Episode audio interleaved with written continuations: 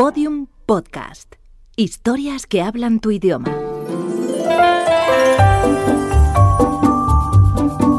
Historias de medianoche. Chicho Ibáñez Serrador.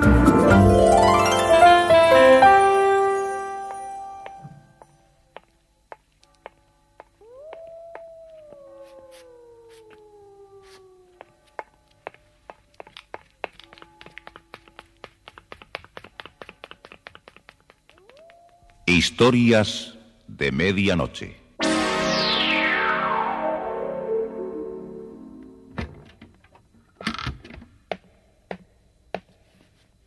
Buenas noches. La cadena Ser les invita desde este momento a entrar en la biblioteca del suspense. Adelante, por favor. Nos está esperando Narciso Ibáñez Serrador.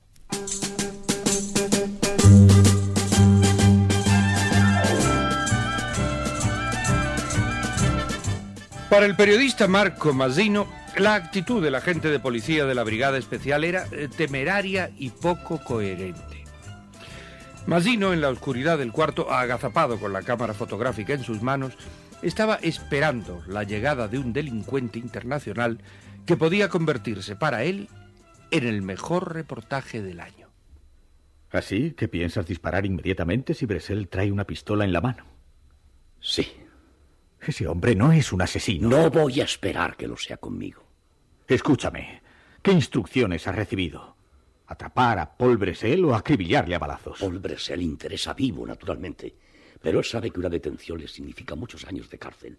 Tiene juicios pendientes en tres países y la Interpol pedirá su extradición. No, no se entregará fácilmente y hará accionar su pistola si está en sus manos. Y antes de que eso ocurra, añadirás a tu récord otra pieza más de cazador experto, tu quinta víctima. Ya te dije que esto podría ser una exclusiva de mucho valor periodístico para ti. No me interesa fotografiar a un hombre en el instante en que es acribillado por un policía emboscado. No voy a soportarlo. ¡Cállate de una vez, imbécil! Es que no escuchas. Alguien se acerca por el pasillo.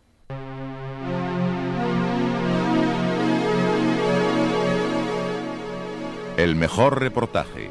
Un guion de Joaquín Amichatis, con la actuación de José María Molinero, Héctor Sturman y Maribel Sánchez.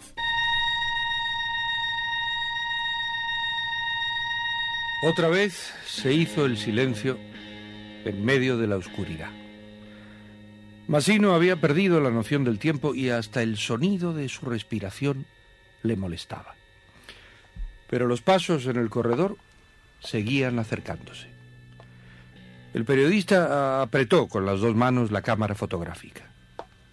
Después, una llave giró en la cerradura y la puerta se abrió.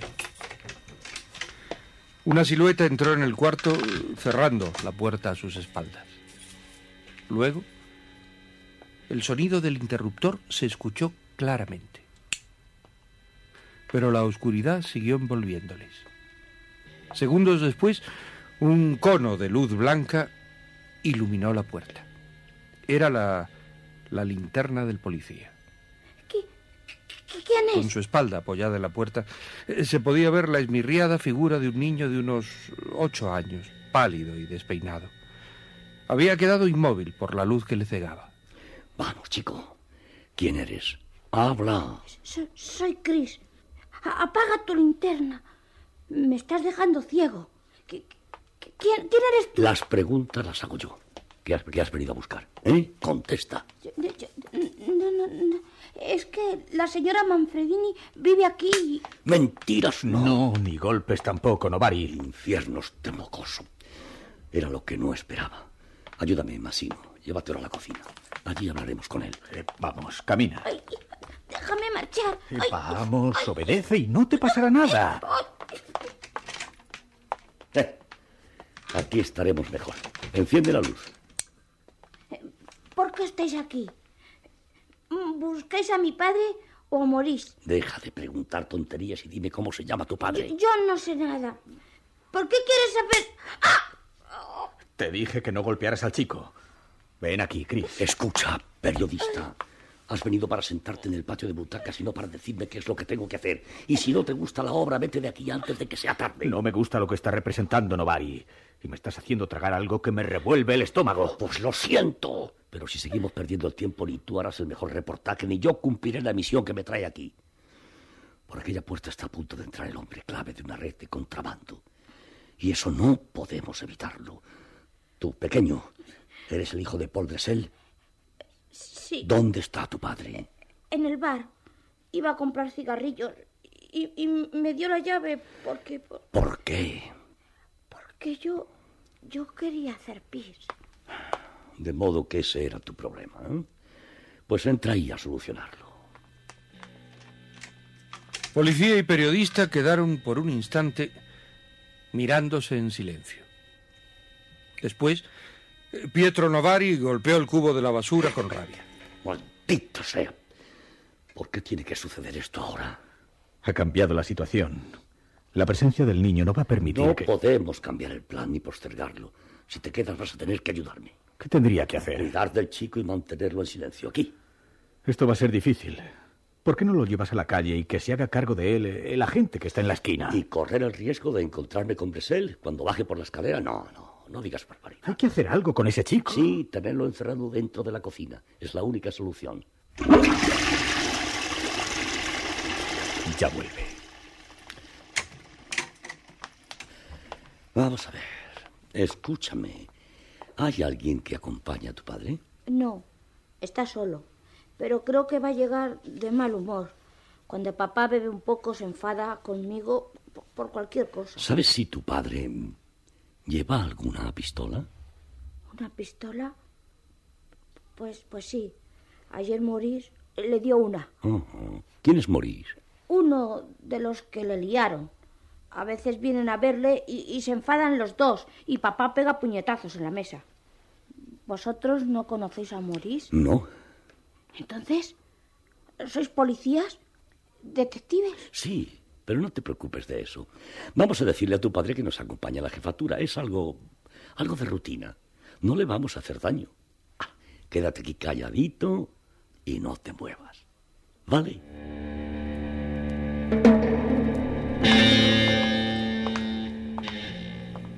El policía y el periodista salieron de la cocina y se pusieron a hablar en el pasillo. La pistola que lleva puede ser un peligro, sobre todo si llega borracho. ¿Por qué no avisas a los agentes de la calle que cuando Paul Bresel entre... No recibo consejos, Masino. Entiéndelo bien. Limita tu acción en cuidar del niño ese y de sacar partido de tu flash, si puedes.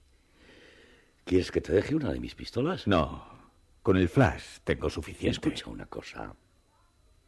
Tú estarás en la cocina con el chico. De ti depende que no grite cuando oiga entrar a su padre. Si logra advertirle, estaría todo perdido. Yo esperaré en la sala detrás del sillón. Solo quiero pedirte una cosa. Busca la manera de coger a ese hombre, pero vivo. Dale tiempo para que se rinda. No le acribilles como hiciste con el tunecino Miot.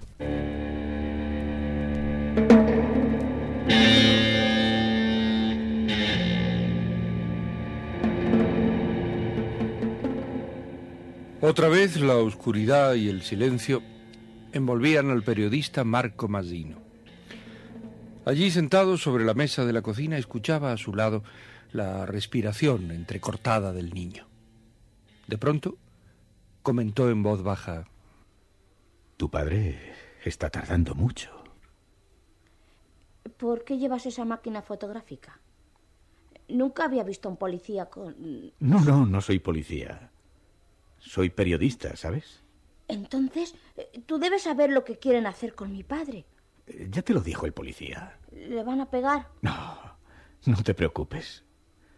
Mi amigo solo quiere llevarse a tu padre a jefatura para que conteste algunas preguntas. Si papá habla, uf, lo matarán los otros. Oh, todo se arreglará, ¿sabes? Es preferible que aclare sus enredos, ¿no crees? Papá nos entregará. Uf, me lo ha dicho muchas veces. ¿Qué te ha dicho? Que prefiere marcharse a Francia otra vez. Aquí corre peligro. No hagas caso. No ocurrirá nada. No, no, no quiero que lo mate. Vamos, vamos, tranquilízate. Eh, Yo te dije que no pasará nada. Es que tengo mucho miedo. Mucho miedo. Ten calma, Chris. Insisto en que eh, no debes tratar de advertir nuestra presencia cuando entre tu padre. No va, no va a poder decir nada. Él ha sido obligado a traer esa mercancía a Roma. La policía le protegerá, no temas. Es preferible que se entregue y explique todo lo que le ha ocurrido. No se dejará coger. Se resistirá. Me lo decía cuando veníamos por la calle. Si alguna vez me encuentro ante la policía, prefiero que me maten antes de que me encierren en la cárcel. ¿Eso dijo? Sí, sí. Y, y me mostró en, en un portal la pistola y dijo, me la dio Maurice para que pueda defender mi libertad. Me lo repitió dos y tres veces. Y yo no, yo no quiero que lo mates, señor. Señor, trate, trate de que no le hagan daño. Eh, Cálmate, Señor, cálmate, no llores. quiero que lo- Eh, que Tu padre podrá marcharse a Francia. Basta de susurros. Silencio. Ya lo oyes. Hay que callar.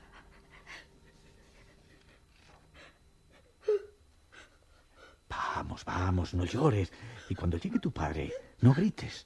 Sería peor para él. Tenemos que evitar que saque su revólver.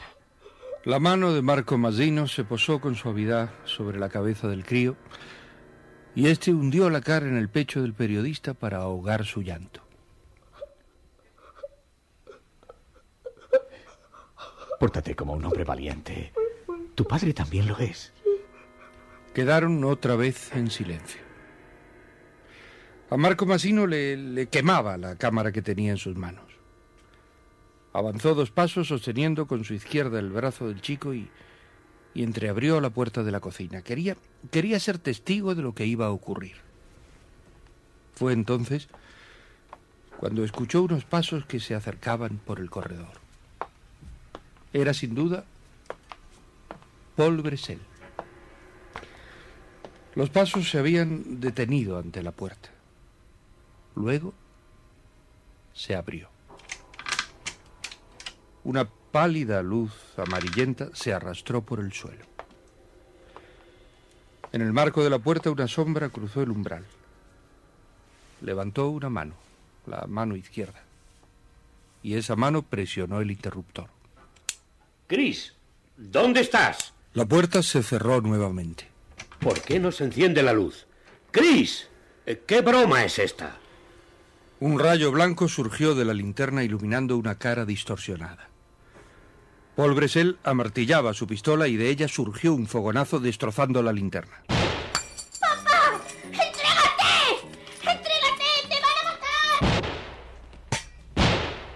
Detrás del sillón surgieron dos fogonazos de la pistola del policía, pero Bressel se había tendido en el suelo. Quieto. Cállate, no, Chris. No trates de avanzar. Quieto. ¡Matar a mi padre! ¡Suéltame! Con un fuerte empujón el muchacho se soltó del brazo de Mazzino y corrió hacia la puerta. No, Chris, cuidado, espera. El periodista fue detrás del muchacho cuando surgieron detrás de la silla de Bressel dos disparos. El chico está herido. Massino, al avanzar entre sombras y disparos, tropezó con el cuerpo de Paul Bressel y cayó sobre él con sus manos crispadas por la furia. ¡Asesino! ¡Heriste a tu propio hijo! ¡Policías, hijos de perra! La puerta se había abierto violentamente y un cono de luz iluminó los dos cuerpos que se retorcían en el suelo incrustándose los puños en el rostro. ¡Sepáralo! ¡Baja! ¡Se acabó la pelea! ¡No haga resistencia! ¡Suéltalo, Mastino! ¡Tú has sido! ¡Tú, puerco de mierda! ¡Tengo que aplastarte la cabeza! ¡Déjalo! ¡Toma! ¡Sepáralo! ¡Toma! ¡Por las piernas! Eh, ¡Hasta hecho una furia! ¡Tú lo hiciste, miserable! ¡Miserable! ¡No me golpees más! Marco Massino continuó dando golpes en la cara del delincuente hasta que los agentes lograron apartarlo. Instantes después, la luz de la lámpara iluminaba toda la escena. Bressel fue esposado y sacado a empujones por los dos agentes. En mitad de la habitación, el cuerpo inerte del niño. El policía, arrodillado junto a él, se puso en pie. Los dos últimos disparos que lanzó Bresel contra mí los recibió el chico al cruzar el cuarto buscando a su padre. Bueno, Masino, ahora ya no hay arreglo. No fue culpa tuya. El mocoso se te escapó inesperadamente. Yo quise seguir tus consejos de no disparar primero y... Y ya ves los resultados. El pequeño está muerto. Las balas que tiene dentro de su cuerpo estarían en el mío. Y créeme, Masino, que casi hubiera preferido eso. Por lo menos habrías podido escribir un buen reportaje sobre la muerte de un policía. Ahora, ahora creo que no podrás escribir la crónica de la muerte de un niño. Salieron a la calle.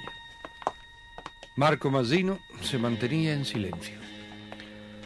Dentro de su cabeza todavía escuchaba las palabras del chico cuando, cuando hacía un instante se apretaba junto a él eh, con su pelo desordenado. No quiero que maten a mi padre. Trata de que no le hagan daño. ¿Por qué llevas esa máquina fotográfica? Oh, tengo mucho miedo. Tengo mucho miedo.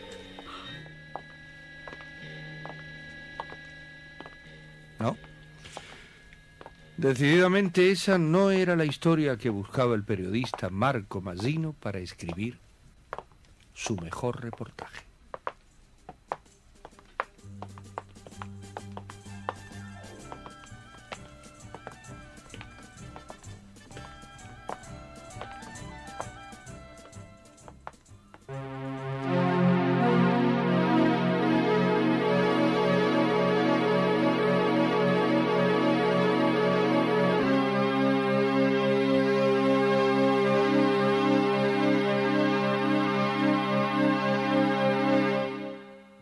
Historias de Medianoche. Diariamente de lunes a viernes por la cadena Ser, una selección de relatos con los componentes del suspense y del humor negro presentados por Narciso e Ibáñez Serrador. Y mañana viernes les tengo una historia de esas que, que comienzan y terminan. Es, bueno, para abrir el programa del señor Tola yo les tengo que dejar, así que hasta mañana. Historias de medianoche, con mucho suspense. Síguenos en Twitter, arroba podiumpodcast y en facebook.com barra podiumpodcast.